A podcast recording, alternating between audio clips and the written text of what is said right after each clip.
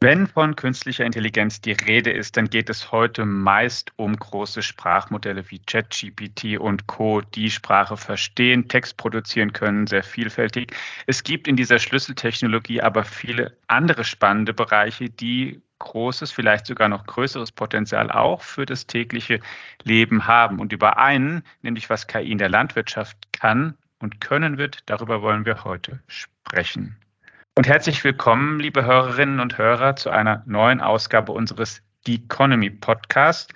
Und ich begrüße den Gast, den Experten, der dieses Thema uns heute erklären wird, Professor Dr. Joachim Herzberg. Hallo, Herr Professor Herzberg. Ja, hallo, Herr Armbruster. Freue mich, dass ich dabei sein darf. Sie sind Professor an der Uni Osnabrück und außerdem wissenschaftlicher Direktor am Deutschen Forschungszentrum für künstliche Intelligenz, das sich damit befasst, wie man künstliche Intelligenz erforschen und vor allen Dingen auch für Industrie oder Mittelständler in die Praxis umsetzen kann. Das ist richtig, genau. Äh, ich mache an beiden Arbeitsorten mehr oder weniger die gleiche Forschungsarbeit, nämlich im DFKI habe ich den Forschungsbereich planbasierte Robotersteuerung genannt. Was ist das? Es gibt autonome Roboter, also Roboter, die ganz alleine fahren, hoffentlich sinnvolle Dinge tun. Und planbasierte Robotersteuerung äh, betont den Punkt, dass man eben in der Lage sein möchte, Robotern Ziele vorzugeben, Handlungsziele, die sie erfüllen sollen, langfristige Ziele, Dinge, die sie, die sie gewährleisten sollen, dass sie über längere Zeit bestehen. Dafür hat man traditionell symbolische Methoden verwendet, also nicht diese neuronalen, datenbasierten Methoden, die heute gerade diesen ChatGPT zum Beispiel Hype erzeugt haben. Da können wir bestimmt noch drauf kommen, wie man die beiden Sachen mhm. zusammendengeln kann, rein technisch und ob das schon gelingt und wenn nicht, wieso nicht. So, und das ist tatsächlich die Technik, die, also diese planbasierte Robotersteuerung, die man eben auch benutzen kann, um nicht nur autonome Roboter, sondern auch Maschinen zu steuern. Das können dann zum Beispiel eben auch Landmaschinen sein, wie ein Mähdrescher oder ein Rübenroder oder sowas. Insofern eben die nicht unbedingt autonom fahren sollen, sondern im Moment sind wir da in Richtung Fahrerassistenzsystem. Das heißt, die Technologie, also diese Steuerungsmethoden für autonome Roboter einzusetzen in, in dem Fall Landmaschinen, ist dann das Anwendungsthema, das, das wir da insbesondere am DFKI machen. Ansonsten ist das, was ich an der Uni an KI mache, eben auch ganz normal Basis-KI-Einführung, äh, einmal, einmal quer durch, alle Themen. Bevor wir weiter darauf eingehen, auf die technischen Details und die wichtigen Entwicklungen, nochmal zu Ihrer Person zunächst. Wie sind Sie denn der geworden, der Sie heute sind? Was hat Sie zu dem Thema gebracht und warum jetzt gerade das? Ich habe im Studium, das ist schon ein bisschen was her, Ende 70er Jahre, habe ich Künstliche Intelligenz, bin ich irgendwie drüber gestolpert, durch einen Gastvortrag ganz konkret ähm, von einem Kollegen aus den USA, der damals gekommen ist. Habe das dann im Studium weitergemacht, bin nach Bonn gegangen dann, um fürs Diplom, weil es damals dort schon regelmäßige KI-Lehre gab. Naja, und dann hab, hat mich das gepackt, immer weiter. Ich habe promoviert, dann eben Postdoc in einem Forschungsinstitut gemacht und so weiter. Und dann bin ich 2004 nach Osnabrück gekommen, habe hier eben die Arbeitsgruppe Wissensbasierte Systeme, nannte man das damals, also angewandte Sichtweise auf KI bekommen. Und dann eben seit 2011 mache ich äh, im DFKI diese sehr stark transferorientierte Forschung. Als Sie das studiert haben und sich zunächst für KI interessiert haben, das war eine ganz andere Zeit als heute. Das war viel, viel weniger populär, viel weniger im Mittelpunkt. Heute sind KI-Forscher ja sowas wie in dem ersten Jahrzehnt des neuen Jahrtausends die Investmentbanker, Masters of the Universe, Leute, in die sehr große Hoffnung gesteckt werden, die alles revolutionieren sollen, alle Probleme mit dieser Technologie mehr oder weniger lösen sollen. Und wenn nicht heute, dann in spätestens 15 Jahren. Wie war das damals? War man da eher so Exot oder war man einer unter ja. wenigen? Wie? Das war relativ exotisch, genau. Also es gab insbesondere jetzt von der, vom Studium her gab es ganz wenige Orte, an denen man das hätte machen können. In Bonn war einer wirklich der ganz, ganz wenigen Orte, äh, wo es, wo es einen Kollegen gab, den Herrn Fenker, wenn ich später promoviert habe, der, der das überhaupt sich getraut hat, da ein regelmäßiges Lehrprogramm äh, für KI so eine Hauptstudiumsvorlesung äh, war das damals im Diplomstudium, regelmäßig aufzuziehen. Das war damals sehr stark negativ konnotiert. Dann kam irgendwann mal ein Hype, das war dann so Mitte 80er Jahre, sage ich mal, das, da war ich gerade irgendwie frisch promoviert. Äh, das waren die Expertensysteme. Das war schon genauso ein Hype wie heute, na, minus Social Media. Also das heißt, da war jeder Hype so ein bisschen flacher, als er das heute wird. Äh, aber hm. es war, war schon so ähnlich. Dann gab es noch diese Geschichte, dass ein KI-System den Schachweltmeister geschlagen hat, Garry Kasparov. Das war auch ein ganz, ganz, also ein Medienevent seiner Zeit so. Und dann ging es aber wieder bergab. Und zehn Jahre später sagten alle Leute wieder KI, was ist das denn? Nie gehört. Also, na gut, damit leben wir aber schon seit einiger Zeit, dass, dass es eben so ein Wellen von Interesse gibt. Es hat aus meiner Sicht wissenschaftlich, aber auch was die Anwendung angeht, eigentlich eine kontinuierliche Entwicklung gegeben, dass seit den eigentlich sogar 60er Jahren die Sachen, die, die in der, in der KI-Forschung entwickelt worden sind, immer schon in Anwendungen reingegangen sind. Also der Algorithmus, der Ihnen in einem Navigationssystem äh, sagt, wo Sie von A nach B, also von wo sie sind nach B, gegeben die Verkehrslage und so weiter am besten fahren sollen. Das ist tatsächlich ein ganz, ganz, ganz alter Algorithmus aus den 60er Jahren, zumindest von der Grundstruktur, wie, wie der funktioniert, der damals für Robotersteuerung entwickelt worden ist. A-Stern heißt er bis heute in der Literatur. Also die, die Grund, Basis davon. Also das heißt, es ist eigentlich schon, da sind wir jetzt schon bei, bei äh, Transfer in Anwendung gelandet eigentlich, es ist eigentlich ja. seit dieser Anfangszeit, es ist immer, immer wieder gelungen aus der Forschung, die mehr oder weniger populär gewesen ist, Resultate eben äh, in, in Anwendung zu bringen. Was damit was zu tun hat, wieso KI was anderes ist als der Rest der Informatik. Also ich verstehe KI durchaus ganz stark als einen Teil der Informatik und dann, was die Anwendung angeht, Informationstechnik. Das ist da aus meiner Sicht überhaupt gar nicht zu trennen. Macht, macht, sollte man nicht, braucht man nicht, geht auch irgendwie gar nicht. So, aber Zumal man ja auch immer ja. sehen muss, dass der Fortschritt der KI oder auch, auch von, von Software generell, wenn man es mal mit KI die Algorithmen meinen, auch eben an der Hardware hängt. Und natürlich, umso natürlich. besser die ist und umso schneller die Rechner, umso mehr Daten in kürzerer Zeit ja. verarbeitet oder gesammelt werden können, umso besser ist auch das, was ich nachher dann machen kann. Ganz genau so ist es. Natürlich hat dann eben auch der, der Fortschritt der KI und, und die, die Methoden, die man in der KI benutzt, die dann eben einen gewissen Fortschritt erlauben, hat ganz massiv was zu tun mit der verfügbaren Hardware. Ne? Also ja, diese, diese ganzen neuronalen Lernverfahren, die jetzt heute eben in extrem atemberaubend guten Versionen tolle Ergebnisse bringen, bis hin dann eben zu diesen ChatGPT und Nachfolgern, die hat es ja damals auch schon gegeben. Also ich bin Ende 82 eingestellt worden äh, auf den Rest eines laufenden Projekts bei der Deutschen Forschungsgemeinschaft über maschinelles Lernen. So, und da ging es natürlich damals um symbolische Lernverfahren, also äh, logikbasierte Lernverfahren zum Beispiel, aber auch schon neuronale Verfahren. Und der Unterschied zu heute war einfach schlicht und ergreifend die Hardware. Man konnte damals auch schon tolle äh, neuronale Architekturen sich überlegen. Man, sie, sie waren nur einfach völlig hoffnungslos. Man konnte das nie über ein Bleistift- und Papiermodell entwickeln. Und das ist eben der Punkt, wo sich die Hardwareentwicklung in den letzten Jahren massivst niedergeschlagen hat in das, was dann eben auch technisch und praktisch möglich ist. Jetzt haben Sie sich fokussiert inzwischen, haben wir am Anfang ja schon angedeutet, auf einen Bereich, der momentan gar nicht so im Fokus steht wie eben diese Sprachmodelle, der auch nicht so im Fokus steht wie KI, die in Social Media vorkommt oder die mir Einkaufsempfehlungen abgibt, wenn ich auf eine, eine Einkaufsseite im Internet gehe oder Suchergebnisse empfiehlt, wenn ich in eine Suchmaschine gehe, sondern in die Landwirtschaft.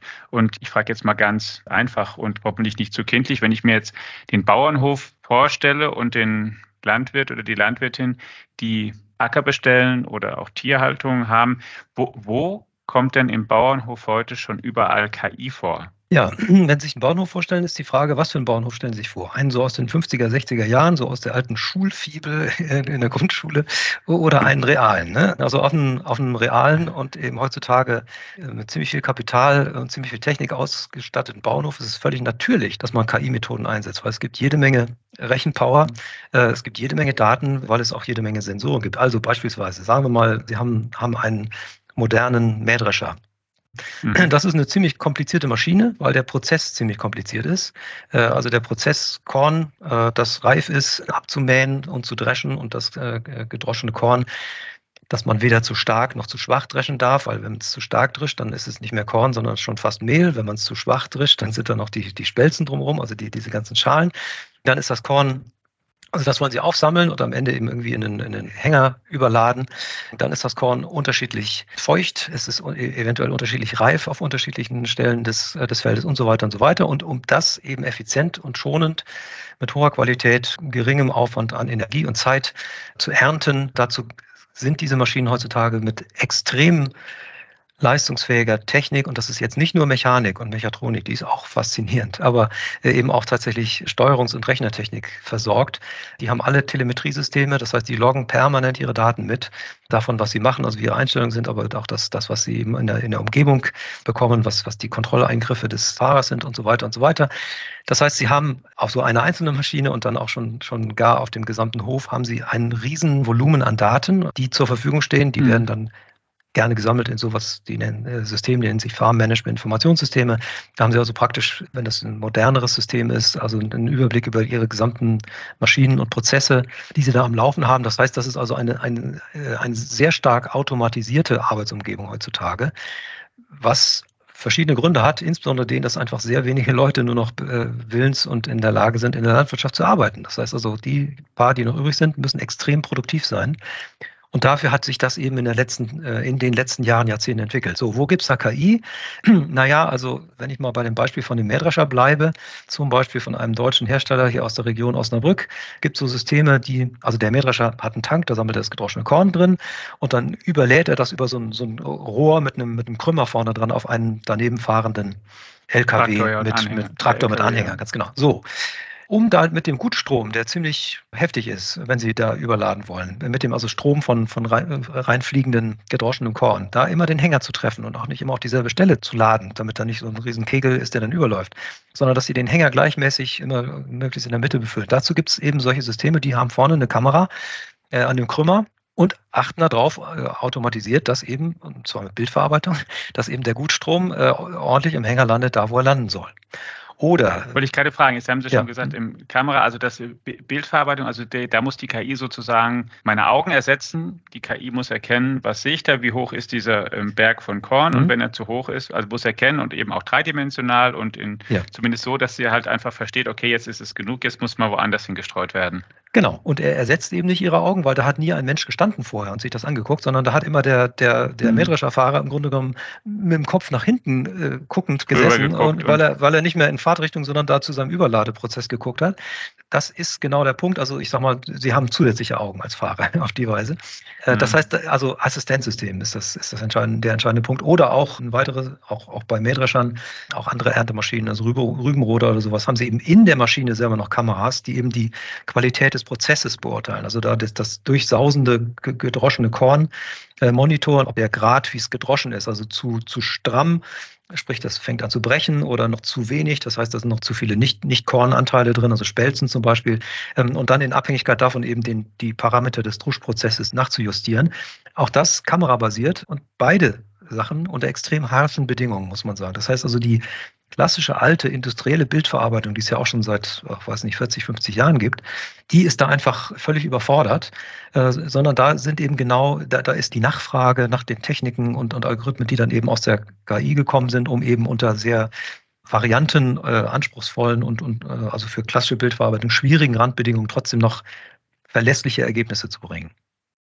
Trainiert werden diese KIs dann aber mit, ähm, also sozusagen, das sind lernende Ansätze. Also man macht genau, das, das, indem man eben ja. ganz viele Bilder von richtig gedroschenem Korn zeigt genau. oder Videos von richtig gedroschenem Korn und dann lernt der Computer eben oder der, der Algorithmus der KI, was richtig gedroschen ist und was falsch gedroschen ist. Und wenn man genau. so und so viele tausend, hunderttausend Millionen Bilder angesehen hat, dann kannst du es in einer guten Qualität machen. Genau, und da muss man eben noch wissen, äh, wenn, die Qualität in der dieser und jener Richtung falsch ist, wo, wo sind die Parameter, die ich dann eben nachjustieren muss und dann, dann, dann bin ich mhm. da. Ne? Also im Grunde genommen ähm, äh, eine, ein etwas äh, exotisches Regelungsproblem, wenn Sie so wollen, aber eben genau für die, für die Messung dessen, also wenn, man ein anderes Regelungsproblem eben ein Heizungsthermostat, ne, der die Temperatur misst, okay, das ist einfach und eben in dem durchsausenden Gutstrom die, die Qualität des gedroschenen Korns zu messen, ist ein bisschen frickeliger, sage ich jetzt mal, aber es ist im Grunde genommen äh, so ähnlich. So, jetzt will ich nicht sagen, KI ist sowas wie Regelungstechnik, nein, überhaupt nicht, aber eben die Interpretation von, von Sensordatenströmen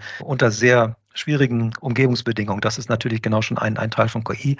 Wobei die Tatsache, dass sie diese Maschinen und, und die Funktionalität in den Maschinen heutzutage kaufen können und auch schon äh, nicht erst seit gestern, sondern, sondern irgendwie ein bisschen länger, macht ganz klar, die, die KI-Algorithmen, die da verwendet werden, also äh, Klassen von, von äh, Bildverarbeitung, neuronalen Netzen zum Beispiel, äh, ist jetzt nicht das Allerneueste vom Allerneuen. Okay, aber das ist bei Sachen, Produkten, wenn Sie sie reif, gereift in den Markt bringen wollen, immer so. Da würde man nie das äh, ganz allerletzte nehmen, weil das hat man ja noch gar nicht ganz im Griff wahrscheinlich, sondern das, deshalb sind ja diese Innovationszyklen, oder das ist einer der Gründe, weshalb diese Innovationszyklen auch gerne mal ein bisschen, ein bisschen länger dauern, bis wirklich tatsächlich ein, ein frisches Ergebnis in ein Produkt eingebaut wird, mit dem der Kunde, die Kundin dann auch glücklich ist, weil da möchte man natürlich ungern die Kinderkrankheiten des Algorithmus da jetzt noch irgendwie rausfrickeln müssen, dafür, dass man vorher schon mal eine mhm. Menge Geld dafür gezahlt hat. Bleiben wir beim Mähdrescher mal. Das eine ist eben jetzt als ein ganz konkretes Beispiel zu messen, wie gedroschen, wie richtig gedroschen ist das Korn oder ist es richtig verteilt im Hänger. Sie haben aber auch ganz bewusst, ja, nehme ich an, gesagt, das sind zusätzliche Augen des Fahrers. Also wir reden noch nicht davon oder doch, Fragezeichen, dass der Mähdrescher ohne Menschen fährt. Also noch sitzt ein Fahrer auf dem Sitz. Ja. Genau, noch sitzen Fahrer auf dem Sitz und wahrscheinlich wird es bei den Mähdreschern, wie wir sie heute bauen, auch noch äh, längere Zeit so bleiben. Weil jetzt muss man sagen, also KI in diesem Anwendungsgebiet, aber in vielen anderen auch, hat, hat zwei mögliche grundlegende Einsatzgebiete, nämlich zum einen Prozesse, die es schon gibt, so wie sie sind, zu verbessern, bessere Qualität, Entlastung für Menschen, Assistenzsysteme etc. Und dann sprechen wir darüber, dass man eben äh, Mähdrescher, Rübenroder, Maishäcksler, äh, Flüge und ich weiß nicht was, so wie sie heute gebaut sind und wie sie heute in den äh, heute existierenden landwirtschaftlichen Prozessen eingesetzt werden, eben besser machen kann. Ne? So, also heute mhm. ist da ganz viel ähm, Energieeinsparung, äh, Einsparung von, von Spritzmitteln, wenn man eben über, über Feldspritzen redet, die eben wirklich nur noch Einzelpflanzen überhaupt äh, äh, anspritzen mit, mit ihrem Spritzmittel, statt eben wie früher eine, eine Wolke von Spritzmittel da über, über den Acker zu ziehen. Also das sind äh, also Optimierung der Landwirtschaftsprozesse in dem Fall so, wie wir sie kennen, wie sie sich über die letzten 50 Jahre oder sowas entwickelt haben. Das ist der eine Weg. Und der ist schneller am Markt, ganz klar, weil da da kann man können die Anwender, also äh, Landwirtschaftsbetriebe, letztendlich erstmal alles so weitermachen, wie sie es die letzten Jahre auch gemacht haben. Es wird einfach nur besser, einfacher, billiger letztendlich, äh, unterm Strich, sonst kauft es nämlich keiner, als es vorher war. So. Die andere Variante, da sprechen wir dann tatsächlich über autonome äh, Maschinen, äh, sind dann eben tatsächlich, das würden wir jetzt in der Forschung äh, Agrarrobotik nennen. Nicht? Also irgendwie Roboter, die können von mir aus auch gerne, zumindest im Prinzip, aussehen wie, ein, wie eine Erntemaschine, also von mir aus wie ein kleiner Mähdrescher, aber wo man dann eben auch auf eine autonome Funktion hinzielt. Und dann muss man aber im Kopf haben, es, es, also Autonomisierung eines Prozesses macht nur Sinn, wenn der Prozess als solcher autonom Sinn macht. Also wenn es uns heute gelänge, einen mhm. oder es, es gibt es auch schon. Wir haben sogar in einem Forschungsprojekt vor zehn Jahren oder was damals so einen autonomen Mähdrescher-Steuerung gebaut. So zumindest für den ersten Prototypen. Also ist kein Hexenwerk. So, aber was hat denn jetzt der Landwirt davon, dass er einen autonomen Mähdrescher hat? Dann kann er Die Frage greifen wir auf und auch noch, wie es in der Automatisierung und ob es automatische Erntehelfer und wo KI am Bauernhof noch vorkommt, nachdem unsere beiden Economy-Kollegen Holger Schmidt und Johannes Winkelhage einen Einblick gegeben haben in das nächste Briefing in der kommenden Woche. Der kommt jetzt. Hallo und äh, willkommen zur neuen Ausgabe des Economy Kurzpostcasts äh, von Holger und Johannes.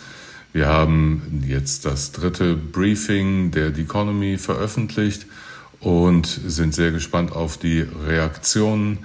Holger, erzähl uns ganz kurz, was war für dich in den vergangenen Tagen wichtig? Was sind die wichtigsten Themen? Ja, sehr spannend zu beobachten ist im Moment, äh, wie sich äh, Twitter, das jetzt X heißt, äh, selbst zerlegt so ein bisschen. Also auch auf den, äh, mit den äh, Eskapaden des äh, neuen Besitzers Elon Musk führt dazu, dass immer mehr Menschen abwandern. Viele Journalisten, Wissenschaftler, Politiker wandern gerade zu Blue Sky und bauen dort eine neue, hoffentlich äh, saubere und, äh, und nicht verzerrte Kommunikationsplattform auf. Das hat bisher immer nicht funktioniert, also sowohl zu, äh, Microsoft, äh, zu Threads als auch zu äh, Mastodon ist der Absprung nicht gelungen, aber jetzt mit Blue Sky sind viele unterwegs, weil viele auch so ein bisschen die Nase voll haben von den Eskapaden von Elon Musk. Und insofern bin ich sehr gespannt, ob das klappt. Und äh, im Moment sieht es gut aus, viele wandern rüber, das könnte eine richtige Massenbewegung werden. Das Lustige ist ja, dass äh, Blue Sky denselben Gründer hat wie Twitter mit Jack Dorsey und äh, der jetzt zum zweiten Mal sozusagen mit sehr viel Kraft versucht, das äh, zu retten, was er sich eigentlich äh, vorgestellt hat. Äh, Hut ab vor, vor Jack Dorsey. Holger, was war für dich äh, sonst noch wichtig? Äh, wir, wir, hatten Berichte über den Index Stellenanzeigen, äh, Monitor. Ähm, was liest du daraus?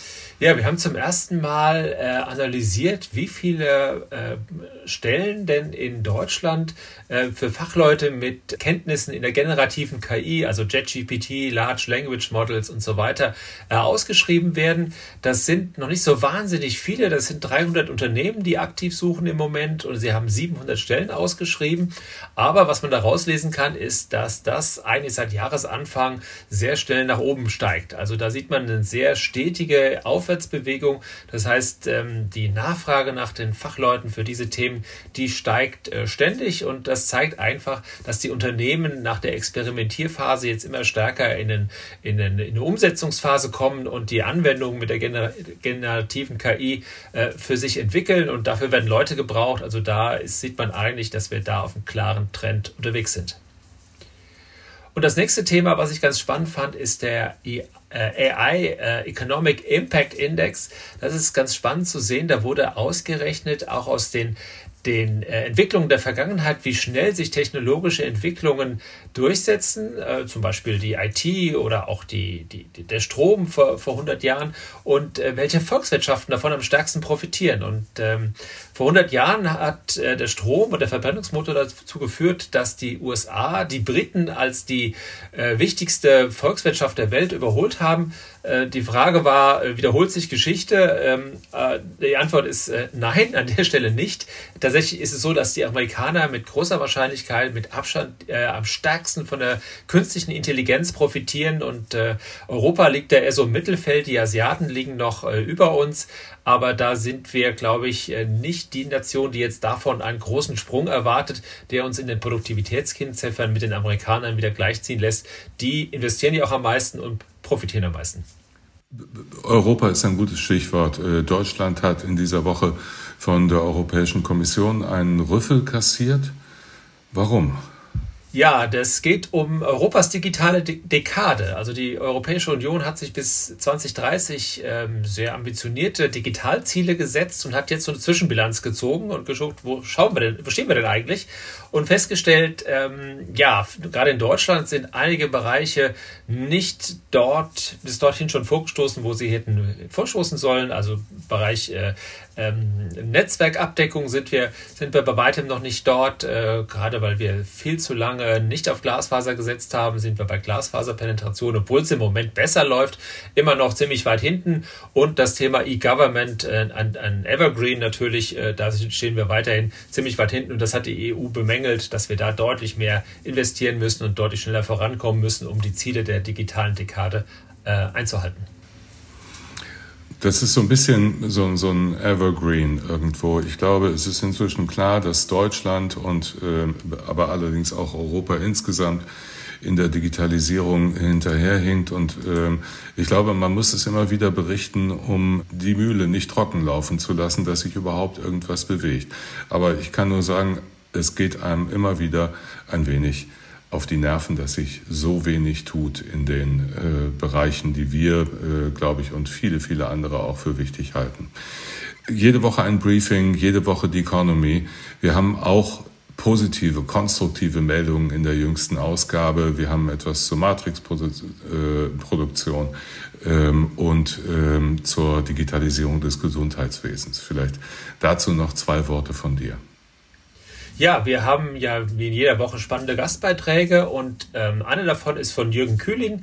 Ähm, der hat sich mit den Datenbremsen im Gesundheitswesen beschäftigt. Jürgen Kühling ist äh, Juraprofessor und der Vorsitzende der Monopolkommission und er hat sehr praktisch dargelegt, wie wir denn im Gesundheitswesen dazu kommen, dass die Daten mal so im Wohle des Patienten miteinander geteilt werden zwischen den verschiedenen Akteuren im Gesundheitswesen, dass man dort nicht immer wieder von vorne einfangen muss, der andere nicht weiß, welche äh, Medikamente hat er schon bekommen und all diese Dinge, die dazu führen, dass, äh, dass wir dort, dass es teuer ist und dass es ineffizient ineffizient ist und er hat mir vorgelegt, wie man das äh, verbessern kann. Und äh, zur Matrix-Produktion, da hat ähm, Professor Bauernhansel aus Stuttgart äh, mal erklärt, wie Matrixproduktion funktioniert, wie man damit, damit flexibel äh, und auch, auch äh, schnell und effizient arbeiten kann. Also durchaus äh, sehr positive Beispiele auch aus Deutschland, wie wir an dieser Stelle vorankommen können.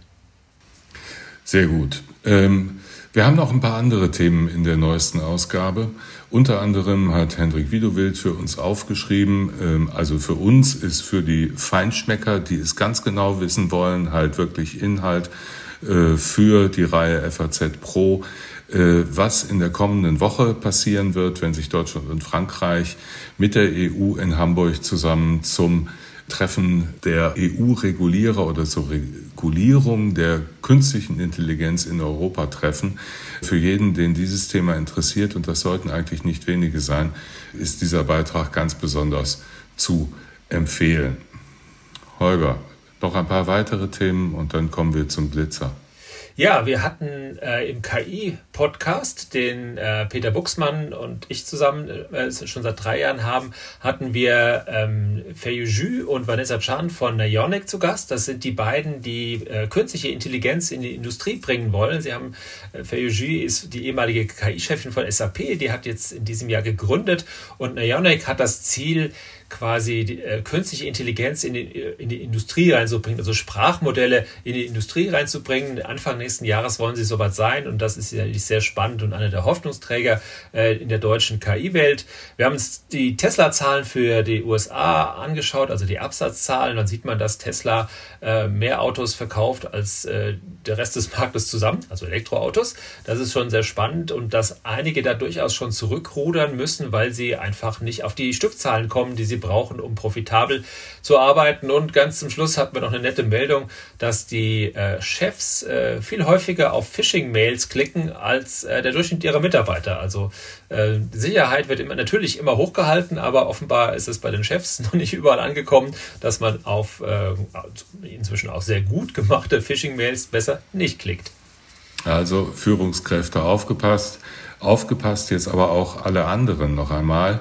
Wir haben wieder den Prompt der Woche äh, von Markus Schwarze und der erklärt uns wirklich Schritt für Schritt, welche Tools man inzwischen nutzen kann, um Besprechungsprotokolle äh, innerhalb fünf, von fünf Minuten durch KI erstellen zu lassen.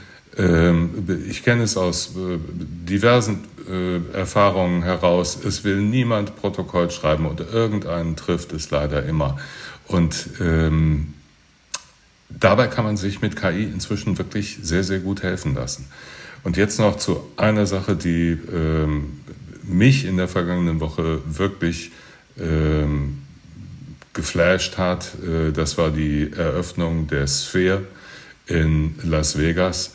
Äh, selbst wenn ich nicht da gewesen bin, ich kenne zwar die Baustelle noch, aus vielen Aufenthalten in Las Vegas, aber das setzt äh, dieser Stadt des Entertainments noch einmal die Krone auf und beweist, dass auch äh, die analoge Unterhaltung live nicht tot ist, sondern vielleicht sogar in Verbindung mit einer virtuellen Welt, mit einem Metaverse, ähm, Veranstaltungen wie das Konzert von U2 in eine völlig neue Dimension katapultieren, äh, katapultieren kann.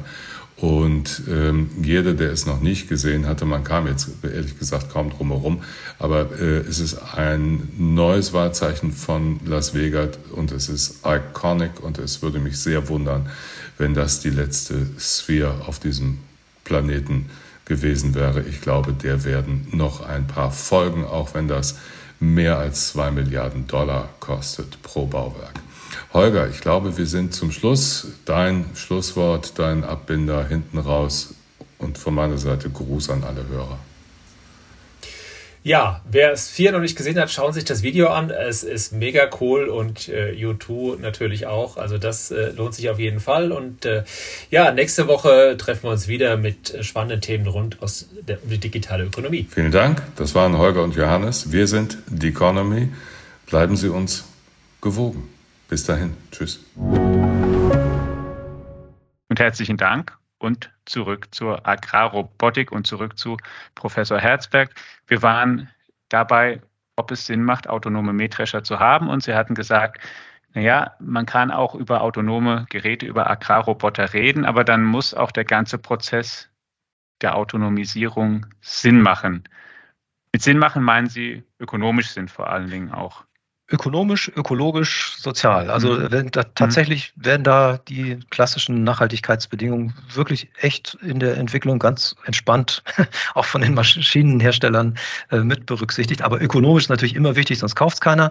Ökologisch mhm. wird immer wichtiger, sonst, ist, äh, sonst haben die äh, Maschinen und Prozesse sofort ein schlechtes Image.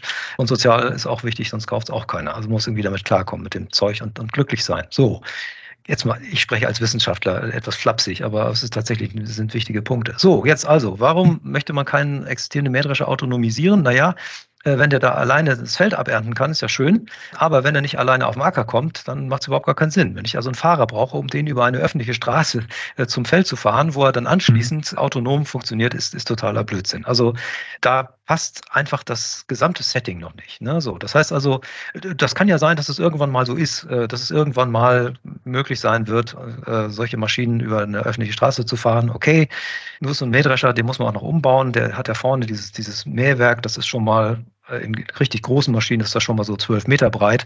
Also da wollen sie über keine Landstraße mitfahren. Das heißt, dann hängt man mhm. die so dran, muss man auf. Okay, also es ist schwierig. So. Also kein Prozess, von dem man denkt, den, den sollte man als allererstes mal autonomisieren. Das heißt, wenn man über andere Prozesse nachdenkt, was man übrigens sowieso tut in der Landwirtschaft, und zwar nicht nur in der Forschung, sondern auch tatsächlich äh, in der Praxis, dann könnte man ja zum Beispiel sich überlegen, ob es nicht Sinn macht, wenn man, wenn man sowieso dran ist, die Prozesse zu ändern, dann eben auch gleich die KI mitzudenken. Und das ist tatsächlich das, was, was passiert, äh, was in den letzten Jahren ganz gut funktioniert. Also ich gebe ein Beispiel. Ein Prozess, den man sinnvollerweise 24-7 machen kann, zumindest eine Zeit lang äh, im Jahr, wo kein Mensch dabei sein muss, ist so etwas wie äh, Bekämpfung des, ja, jetzt kann man politisch korrekt sagen, der Spontanvegetation auf dem Acker. Früher hätte man das, das Unkrautjäten, ja. Äh, ja, äh, früher okay. hätte man das Unkrautjäten genannt, aber na, ich komme gleich noch Aha. drauf, warum der, der Begriff auch, auch konzeptuell Sinn macht. Also alles das, was da auf dem Acker wächst, was nicht die, die Nutzpflanze ist. Ne? So, da gibt es auch tatsächlich schon jetzt zu kaufen, so ein bisschen Kinderkrankheiten noch, die Systeme, aber eben relativ kleine Roboter, sagen wir mal, die sind so, na, so groß wie ein halber Schreibtisch oder sowas in der Größenordnung, äh, überfahren auf einem Acker in Reinkultur, also sowas wie Mais oder Zuckerrüben, fahren die da drüber die Reihen ab und machen eben Pflanzen weg, die nicht die Nutzpflanze sind. Also sagen wir mal die Zuckerrübe. So. Das machen die entweder mechanisch, also durch, Schneiden oder, oder um, Umwenden, oder eben auch in einzelnen Fällen tatsächlich durch gezieltes Anspritzen mit, mit irgendeinem Unkrautvernichtungsmittel der einzelnen nicht Nutzpflanze, einzelne Pflanze anspritzen. Oder auch äh, in der Forschung gibt es, haben wir selber ein Forschungsprojekt mit dabei, dass man tatsächlich mit, mit äh, Laser äh, versucht, die Pflanze, das, das Wuchszentrum der Pflanze zu treffen, also der Nicht-Nutzpflanze, um sie eben entweder zu schwächen oder komplett zu äh, vernichten hat dann was zu tun mit der Stärke des Laser, der Laserbehandlung, die sie da machen. So, Warum ist es jetzt wichtig, welche Pflanze das ist? Naja, weil man eben, man denkt über die Prozesse nach. Ne? Und dann kann man auch mal sagen, also äh, früher hätte man vielleicht gesagt, na gut, alles, was nicht Zuckerrübe ist, möchte ich an meinem Rübenacker nicht haben. Heutzutage würde man sagen, hm, Biodiversität. Es ist nicht schlecht, so ein paar Pflanzen stehen zu lassen, wenn sie eben meiner, meinem Ertrag nicht schaden. Also sagen wir mal so eine mhm. kleine Pflanze, eine Miere oder die, die klassische Kamille, so Ackerbegleitflora, ne? Die stört überhaupt nicht, die kann ich stehen lassen. Die, die ist zwar keine Rübe, aber sie stört nicht, ganz im Gegenteil. Sie macht Biodiversität, Bienenfutter, ähm, sie bedeckt die Erdkrume, das heißt also äh, reduziert äh, Abtragung durch Wind zum Beispiel, dadurch, dass äh, einfach die Erde festhält zwischen den Reihen, solange die Zuckerrüben noch klein sind, wo das ein relevantes Problem ist. Also das heißt, es gibt viele Gründe dafür, was man eigentlich gar nicht wollen sollte. Das hat nichts mit ökologischem Landbau zu tun. Das sind ganz klassisch konventionelle Betriebe, die so denken heutzutage. Ja. Dass man sagt, also es wird schon Sinn machen, äh, zu unterscheiden zu können zwischen einerseits Rübe, okay, die soll immer stehen bleiben, andererseits eben un unproblematische Spontanvegetation und andererseits problematischer, also eine große Ackerkratzdistel, die wollen sie nicht haben als, als Acker, als Bauer auf dem Acker oder auch ein, so, ein, so ein Ampfer, also so tiefwurzelnde Sachen, die kriegen sie nie wieder weg, werden relativ hoch, äh, klauen ihren Nutzpflanzen die Nährstoffe und so weiter. So, das heißt, die würden sie gerne weghaben. Da müssen sie aber unterscheiden können. Roboter. Und man kann das wieder durch das Unterscheiden, um das nochmal ganz kurz einzufügen, da geht es also auch wieder, sozusagen, wenn wir in der, in der KI sprechen, um richtige Bilderkennung. Also auch darum, genau. dass die KI in diesen Robotern das kann, bedeutet, man zeigt ihnen ganz viele Bilder von Rüben, von, wie haben Sie es genannt, Spontanwuchs? Spontanvegetation, Spontanvegetation. Von Spontanvegetation in ihrer ganzen Vielfalt zeigt man. Mhm. Und dann lernt die KI eben verschiedene Pflanzen kennen, was das ist, einzusortieren, ja. die auch voneinander zu unterscheiden. Man muss die wahrscheinlich auch von verschiedenen Perspektiven zeigen, damit sie auch in der Tat auch eine, in neu und ganz viel eben, damit man, damit sie auch aus jeder Perspektive die Pflanze erkennt und dann gut die Kamera und das muss so stark sein, dass es natürlich auch, auch sieht und erfassen kann. Und dann gehört auch zu der KI, also sozusagen, das ist im, der, der Kern auch ein gutes Bilderkennungs- und Verarbeitungssystem, was genau. dann das kategorisieren kann. Genau, Sie hatten ein bisschen äh, von der Varianz schon genannt, aber also eben von unterschiedliche Perspektiven, unterschiedliche Wuchshöhen aller, aller Pflanzenarten mhm. und so weiter, ne, mit Blüte, ohne Blüte. Also wenn ich warte, bis alles blüht, ist es zu spät. Ne? Ich muss sie eben schon erkennen können, wenn sie klein, richtig noch, bestimmen ja. können, ja. wenn sie klein sind. Ne? Äh, so, äh, und außerdem auch noch unterschiedlich, also auf dem Acker haben Sie sch schwierigste Beleuchtungsbedingungen. Sie haben hartes Gegenlicht. Sie haben so, so ein bisschen Regen vielleicht, äh, leichten Regen, wenn Sie draußen sind. Sie haben äh, unterschiedliche Bodenfarben, Bodenkrümeligkeit, auf denen die, äh, der Kontrast der Pflanzen unterschiedlich ist. Das heißt, Sie haben ein extrem anspruchsvolles Problem, ähm, Bilderkennung, also letztlich Objektklassifizierungsproblem, also eine Pflanze nach ihrer Art zu klassifizieren. Äh, und außerdem, um es noch ein bisschen schwieriger zu machen, neigen Pflanzen dazu, durcheinander zu wachsen. Die separieren sich nicht alle immer sauber mit einem, äh, mit einem Kästchen um sie herum, sondern die wachsen durcheinander. Das heißt, sie müssen eben in der Lage sein, eben auch einen, einen Hampfer oder sowas zu erkennen, wenn er klein ist, wenn er direkt zwischen und neben den Rüben wächst. Mhm. Den sehen Sie gar nicht Punkt, ja. frei. Ne? So, das heißt also, man hat da wirklich ein extrem anspruchsvolles Bilderkennungsproblem, das man aber mit heutigen Methoden angehen kann. Dann kann, sofern man eben auch genügend Beispielbilder bekommt und äh, arme Menschen gehabt hat, die die äh, Pflanzen richtig klassifiziert haben, um den Lernalgorithmus zu trainieren.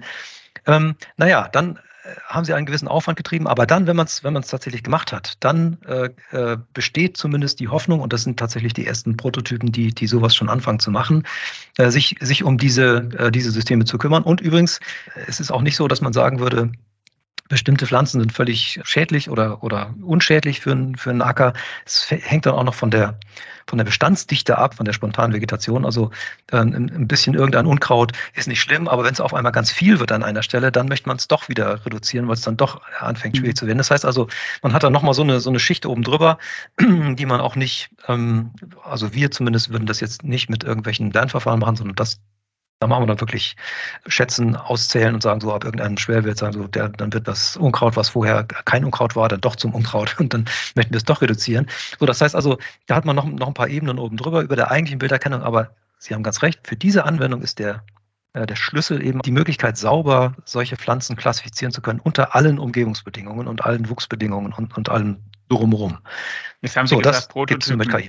Ja. Genau, Prototypen gibt es schon da, aber das wäre jetzt meine Frage, haben Sie ein bisschen schon beantwortet, wie gut sind die, wie gut erkennen die heute und wie viele Fehler machen die noch? Also die sind noch nicht sehr gut. Also ich meine, es ist insofern eine, eine etwas, äh, wie soll ich sagen, sanfte Anwendung, als man es sich leisten kann, äh, also man muss immer, wenn man so eine Klassifikation macht, äh, die, die Nutzpflanze als Nutzpflanze erkennen, weil kein Landwirtschaftsbetrieb möchte, ist, dass, dass der sein autonomer Unkrautroboter ihm seine Rüben klein hackt, weil er, weil er sie für Unkraut gehalten hat. Das geht gar nicht. So.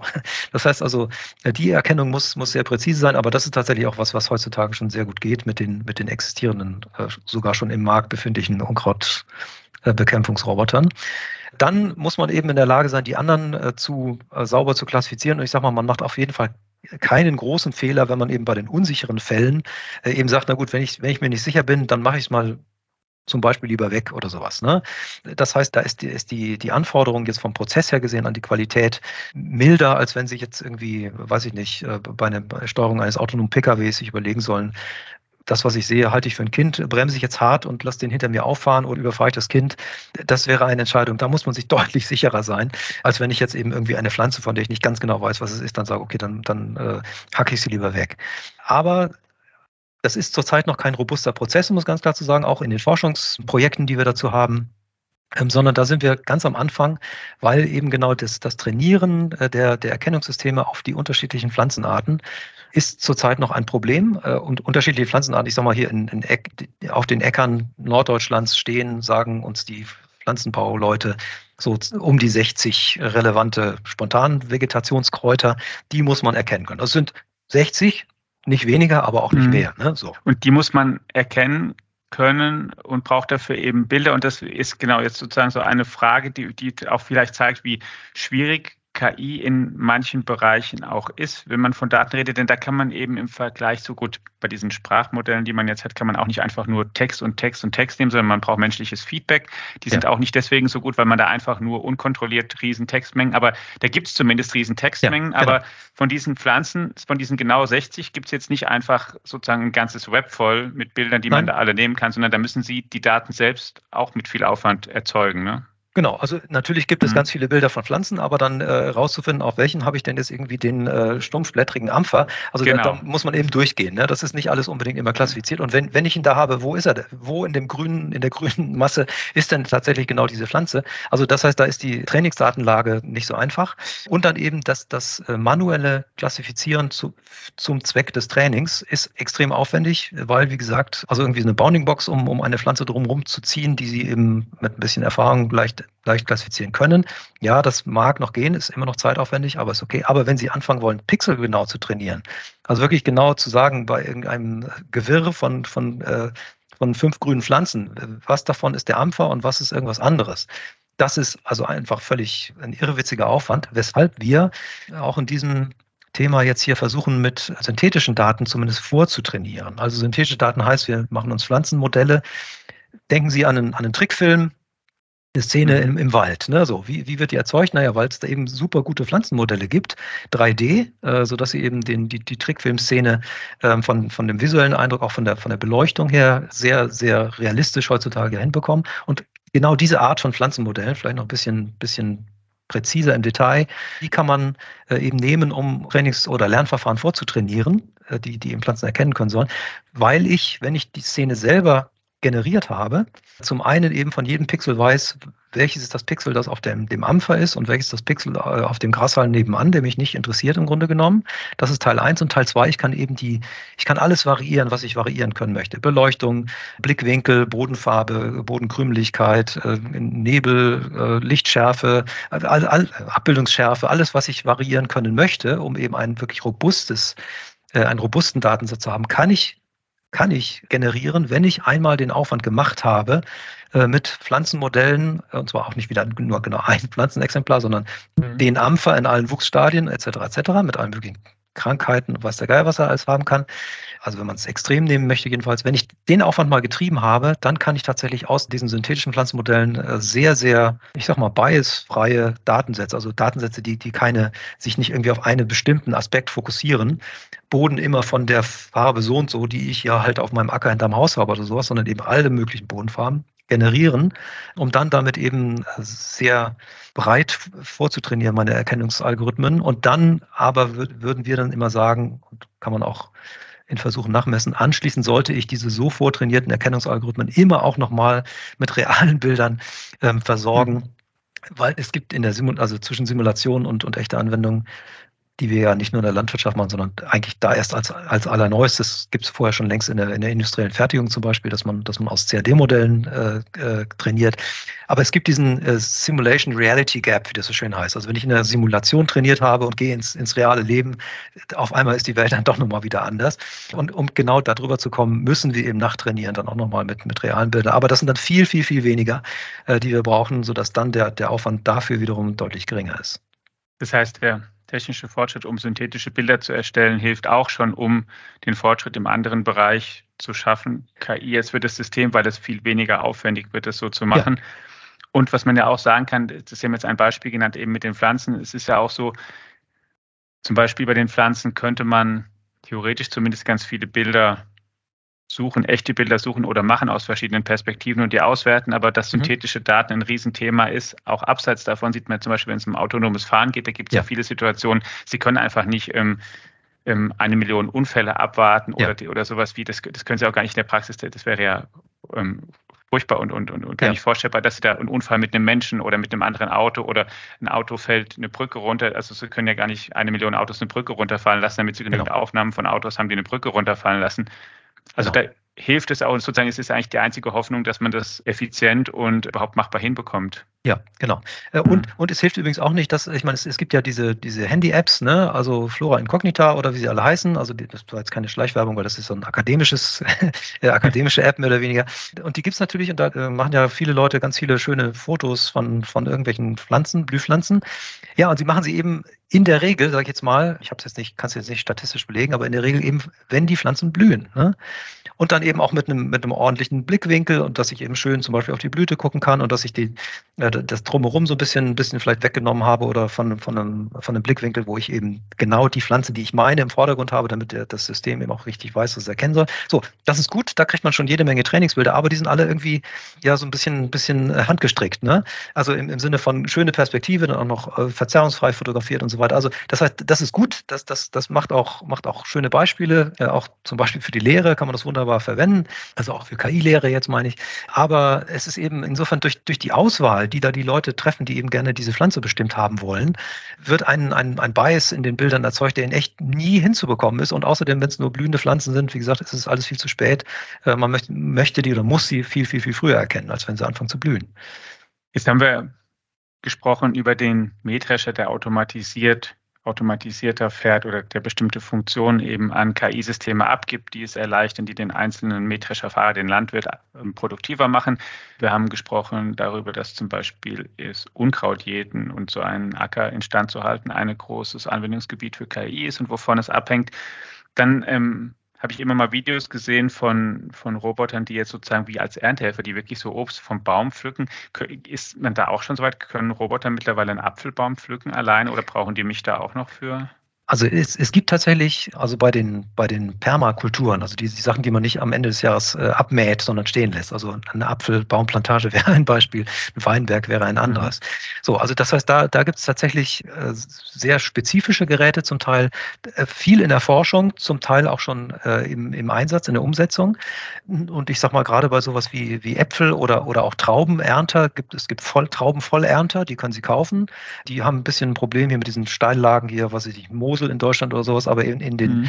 in dem größeren äh, Teil de, des Weinanbaus in der Welt, wo es also deutlich flacher zugeht, da können sie eben tatsächlich, sehr, fahren sehr hochbeinig da über die Reihen und ernten eben die Trauben. Ne, so. Und zwar alle zur gleichen Zeit. Das würde dann eventuell der, der Winzer mit dem Qualitätswein sagen, nee, das will ich jetzt irgendwie gar nicht haben. Ich will, mhm. will, die, will nur die wirklich reifen ernten. Aber okay, es, es geht um Automatisierung. Das funktioniert auf jeden Fall schon und ist sogar im Markt. Ne? Also sowas gibt es. Es macht auch ganz viel Sinn, das, äh, das zu entwickeln und, weiterzuentwickeln. Schwierigkeiten sind eben, ja, sowas wie einzelne, einzelne Früchte zu erkennen und zu erkennen ist, will ich die jetzt schon pflücken oder noch nicht, weil der Nachbar ist zwar schon reif, aber diese Frucht lasse ich noch hängen, die kommt in der Woche dran. Also diese, diese sensorische Unterscheidung zu machen, wieder ein Thema für KI. Also ein sensorisches Problem. Und dann gibt es natürlich immer noch das aktuatorische, also Handhabungsproblem, sage ich jetzt mal. Ja Denken das Sie wollte ich nämlich da in dem Zusammenhang kommen, weil ja. jetzt haben wir viel über Bilderkennung, das ist da auch wieder ein genau. Thema. Man muss eben, wie Sie gesagt haben, erkennen, ist der Apfel reif, ist der noch nicht reif. Manchmal sieht man es ja genau. nicht so genau, aber dann eben auch, das sagen mir nahezu alle Robotiker, es ist ja schon unfassbar schwer, einem Roboter beizubringen, ein Ei hochzuheben, was nicht genau. zerbricht, aber da dann einfach zu schaffen, greift der Roboterarm richtig zum Apfel, ja. pflückt er ihn richtig, den Apfel und reißt nicht den Ast ab, macht ja. er den Apfel nicht kaputt dabei, also drückt er, aber zieht er auch fest genug, dass der Apfel abgeht und nicht hängen bleibt Genau, so, da könnte man jetzt natürlich sagen, okay, ähm, der Roboter muss ja nicht das genauso machen wie ein Mensch, sondern der kann ja irgendwie ein kleines Messer haben, sondern eine Schere und den Apfel einfach am Stiel abschneiden. So, das ist dann, habe ich, habe ich einfach äh, mir die Welt deutlich einfacher gemacht. Ach, und übrigens, äh, die, die Obstleute äh, machen sich die Welt auch dadurch einfacher, das haben sie übrigens schon immer gemacht, aber für Robotik nochmal ganz besonders, indem sie zum Beispiel eine Apfelplantage es gibt da diesen Spruch, das sind so, werden so 2D-Plantagen. Also alle äh, Obstbäume werden im Grunde genommen so geschnitten, als, äh, als wären sie Spalierobst, sodass ich eben von beiden Seiten an die volle Fläche ran kann und mhm. eben nicht, nicht tief in einen Baum reingreifen muss, ne? sondern, sondern alle, alles hängt auf diesen sehr, sehr schmal geschnittenen Obstbäumen an der Seite, sodass ich eben von beiden Seiten mit dem Roboter direkt ran kann und mich dann nicht zwischen den, den Blättern da durchwursteln muss. Und da sehe ich dann eben auch relativ gut, äh, wo sind die Früchte und kann sie eben auch tatsächlich mit so einer kleinen Schere oder sowas erreichen. So, also da kann man, und das ist auch völlig sinnvoll, das zu machen, ähm, äh, kann man sich ein bisschen helfen, indem man eben den Prozess zusammen entwickelt mit dem Erziehen, in Anführungsstrichen, also in dem, in dem gärtnerischen Sinn der, äh, der Pflanzen, die man, die man da hat. Und wie gesagt, das wurde schon immer gemacht, also auch eine, eine normale Obstplantage, wenn Sie eine Pflaumenplantage sehen, wo Menschen pflücken, da sind die Pflaumen auch nicht irgendwie äh, 8,30 Meter hoch, sondern die werden eben niedrig gehalten, sodass man sie eben auch von unten im Wesentlichen stehen pflücken kann. Das ist also völlig normal. So, dann gibt es aber eben genau dieses Handhabungsproblem. Mein, mein, Lieblingsbeispiel sind wirklich immer Himbeeren. Ne? Also wenn ich, mhm. wenn ich eine Himbeere pflücke, mir vorstelle, okay, das soll ich jetzt mit einer Roboterhand machen. No way. Matsch. Matsch, genau. Entweder Matsch oder ich, ich kriege sie nicht ab. Oder ich kriege sie erst ab, wenn sie, wenn sie überreif ist und ist sie sowieso Matsch. Also das heißt, da sind, also da gibt es auch ich kann mir jetzt Kollegen denken, die sagen, oh, stimmt doch gar nicht, ich habe doch da seinerzeit schon mal ein Video gemacht. Ja, also das, das ist in Entwicklung, aber nach meinem Wissen äh, bei weitem noch nicht so, so, so weit und zwar eben genau wegen dieser sensomotorischen Probleme, die wir da haben in, in Robotik, äh, wie man es bräuchte, um einen robusten Einsatz hinzubekommen. Bei Erdbeeren fängt man schon an, da gibt es tatsächlich Roboter, also Erdbeerroboter, wo eben zum Teil, diesen Erdbeeren sind ein bisschen stabiler als. Äh, ich wollte gerade sagen, die sind ein bisschen äh, ne? fester auffallen, wenn genau, sie reif sind, dann sind, ist ja. einfacher und auch da können sie eventuell die am Stiel abschneiden. Das waren zumindest mhm. so die ersten. So, also das heißt, da ist eine rapide Entwicklung und zwar warum?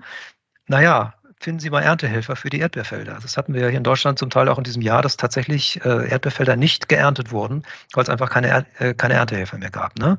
Das sind die berühmten also Erdbeeren zum selber pflücken. Ja, genau. Wichtiger Punkt auch da dann, was wir vorhin schon mal gesagt haben, die Autonomisierung, was es da nicht komplett wäre, oder Automatisierung, mhm. muss auch Sinn machen. Und ja. da ist sozusagen auch der ökonomische Druck zumindest dauernd groß genug, dass man da Abhilfe schafft, weil man eben überhaupt keine Alternative mehr hätte. Also entweder kann es irgendwann ein Roboter machen oder man kann es gar nicht mehr machen, vielleicht sogar. Ganz genau, richtig. Also es ist tatsächlich mhm. äh, zum Teil, äh, also äh, genau, dieser ökonomische Druck, also Arbeitskosten steigen immer stärker. Klar, Mindestlohn ist, ist natürlich ein Thema bei den Saisonarbeitskräften. Der ja, mhm. das muss man ganz, ganz nüchtern sehen. Und zum Zweiten, zum Teil kriegt man die Saisonarbeitskräfte gar nicht mehr, weil sie einfach gar nicht mehr kommen wollen. So. Das heißt also, da, ähm, da ist dann nicht die Frage, nehme ich Arbeitsplätze weg, sondern ist die Frage, erlaube ich einem Landwirtschaftsbetrieb weiter zu existieren und, und irgendwie vernünftig ein Geschäft zu machen, dadurch, dass es seine Ernte einbringen kann. Das ist ein, ein Wandel, der passiert. Andere natürlich ganz massiv, also gerade hier in äh, Norddeutschland, Nordwestdeutschland ist, ist das ein Thema unter allen Landwirtschaftsbetrieben, Klimawandel. Ne? Die Verhältnisse mhm. ändern sich äh, und ganz viele Betriebe experimentieren mit, mit anderen Pflanzen, anderen Anbauformen, äh, anderer Form von oder überhaupt erstmal erstmalig Form von Bewässerung und solchen Geschichten. Das heißt also, es passiert ein, ein Wandel, der auf ganz natürliche Art und Weise damit einhergeht, dass man sich überlegt, also okay, so, so, wie Großvater kann ich das jetzt eh alles nicht mehr machen auf meinem Landwirtschaftsbetrieb, weil die Verhältnisse haben sich so geändert, weil die alten, alten Pflanzen und die alten Anbauarten von Großvater, selbst wenn ich sie machen wollte, die funktionieren einfach nicht mehr, weil das Wetter nicht mitspielt. Ne? Das heißt, da ist eine, eine große Offenheit eben einfach die, diesen, diesem Wandel oder die, diesen Wandel irgendwie zu gestalten, unter anderem auch dadurch, dass man, dass man Technik einsetzt. Ne? Also es ist nur ein Baustein, andere Bausteine sind zum Beispiel eben andere Pflanzenarten, die man da jetzt auf einmal anbauen möchte und wo man guckt, gehen die denn hier überhaupt und wie, wie, was mache ich eigentlich mit Hanf? Und wenn ich den angebaut habe, wie ernte ich den eigentlich? Ne, also das heißt also, äh, da, da, da ist ganz viel Experimentierfreude da auch dabei. Zum Teil ist es spannend zu sehen.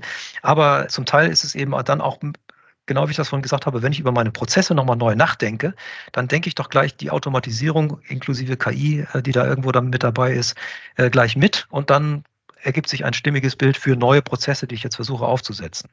Jetzt haben wir ganz viel über den Bereich gesprochen, der nicht mit Tierhaltung was zu tun hat. Also wenn man mal mhm, davon absieht, ja. dass man mit dem Mähdrescher vielleicht ähm, Getreide erntet, was dann Tierfutter ist. Darauf möchte ich gerne zum Schluss ja. das letzte Thema nochmal eingehen. Also KI hatten wir jetzt eben Ernte, Unkrauterkennung, Automatisierung von den Maschinen, Mähdrescher oder Traktoren oder sowas. Gibt es denn KI auch im Kuhstall inzwischen? Ja, also im Kuhstall gibt es tatsächlich sogar schon gut im Markt etabliert autonome Roboter, also solche Roboter, die zum Beispiel in dem, in dem Kuhstall das Futter wieder anschieben. Also da haben sie ja typischerweise stehen die Kühe irgendwie so senkrecht zu einem, einem Fahrweg oder, oder, oder auch Gehweg mhm. äh, durch den Stall. Ne? Äh, und dann wird eben das, das Futter rechts und links da abgegeben. Na gut, und dann fressen die und dann schieben sie es weg. Und dann fährt dann eben so, so, so ein Futtervorlegeroboter Roboter durch den Stall und schiebt das Futter eben wieder vernünftig ran, sodass die Kühe weiter, weiterhin dran können. Ne? So. Oder äh, klassisches, noch viel, viel klassischeres. Also das ist ein richtig mhm. autonomer Roboter. Ne? Und wie gesagt, den können Sie kaufen und zwar schon seit einigen Jahren und der wird gekauft in, in, in äh, größeren äh, Kuhstellen eben tatsächlich auch eingesetzt. Noch eigentlich viel klassischeres, aber auch weiter sich entwickelndes Thema Melkroboter. Jetzt, wenn wir bei, bei Milchvieh bleiben. Ne? Äh, mhm. Äh, Melkroboter, also ähm, entweder für also einzelne Roboter für einzelne Kühe oder dann in der, in der großen Ausgestaltung eben sowas wie diese Melkkarusselle, also eine, ein, ein riesengroßes Karussell, wo sie von mir aus Plätze für, weiß ich nicht, 30, äh, 40 äh, Milchkühe haben oder sowas, die da reingehen können, wenn sie da reingehen wollen. Also so kleine Abteile, wo Sie reingehen, äh, reingehen können, wenn Sie reingehen wollen, sprich, wenn Sie gemolken werden wollen, äh, dann gehen Sie da mhm. rein und werden so ein bisschen massiert, gewaschen, keine Ahnung. Ähm, und gleichzeitig werden Sie gemolken und beim Melken werden die ganzen Vitalparameter der Kühe, also Körpertemperatur, äh, Milchfett und so weiter, eben auch äh, gleich mitbestimmt, äh, sodass ich eben für den, für den, den Output an Milch, dann als, als Milchviehbetrieb, eben auch tatsächlich die relevanten Parameter, die dann gerne meine Molkerei wissen möchte, weiß, beziehungsweise ich weiß eben auch die, die Kühe, wie geht's denen und so weiter. Das heißt also extrem hilfreich. Und wie man hört, ähm, finden die Kühe das nett, dass sie da irgendwie äh, selbst entscheiden dürfen, wann sie gemolken werden. Das kann ich okay, nur das kann man dann auch machen. Okay. Ja, okay. Das, das kann man auch machen. Ja klar, die, der, der, der Melkroboter oder das Melkkarussell ist 24-7 unterwegs. Ne? Also äh, das heißt, der, ähm, äh, das steht natürlich fest und die Kühe gehen dann aber rein, wenn, wenn sie wollen. Ähm, also äh, das, das passiert ganz klar. Und was, was hat das mit KI zu tun? Naja, äh, wie, wie würden wir die Leute sagen, die die Dinger herstellen? Also keine zwei Kuhäuter sind gleich. Ne? Also wenn ich ja. da eben diese, diese Sauglocken ansetzen soll, automatisch, völlig ohne Menschen. Ähm, äh, und die Kuh kommt vielleicht noch von der, von der Offenhaltung, also irgendwie war, hat auf einer Wiese gelegen mit Stroh und da ist, ist der, der Euter verdreckt, hängt ein bisschen krass dran, was ich nicht was. Gut, das wasche ich erstmal ab, ist in Ordnung, aber trotzdem ähm, äh, das zu erkennen und eben ohne die Kuh zu nerven, sondern eben, ich sag mal, sanft da äh, anzudocken äh, an den Zitzen und dann eben zu merken, ist also klassisches KI-Problem. Ne? Äh, und wird auch seit Jahren schon, ja, wieder Bildbearbeitung.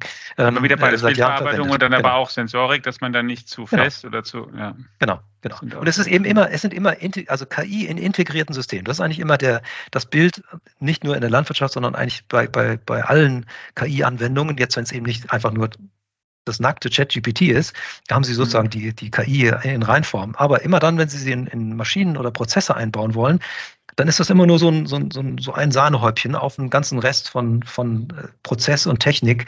Ähm, und das Ganze funktioniert nur, weil eben die KI dabei ist, aber auch natürlich, weil die ganzen anderen Sachen mit dabei sind. Das ist, ist ganz normal, ist so. Ne? Und deshalb erkennt man die KI oft nicht, wenn sie irgendwo drin ist, weil sie eben nicht schreit, hey, ich bin KI, ne? Warum sollte sie? Ich, ich bin ein Melkroboter. So, oder ein Melkkarussell. Und äh, okay, da ist KI drin und da ist noch ganz viel anderes drin. Ähm, ähm, und deshalb ist eben vielen nicht bewusst, dass wir die KI halt schon in ganz vielen Sachen auch aktuell haben. Ne? Es ist eben nicht der, ich, mhm. irgendwann legt einer den Schalter um, sondern wir sind ja schon längst da. Ne? Ja, und es geht dann so dann Stück für Stück weiter und zwar auch da, wo man vielleicht gar nicht dran denkt.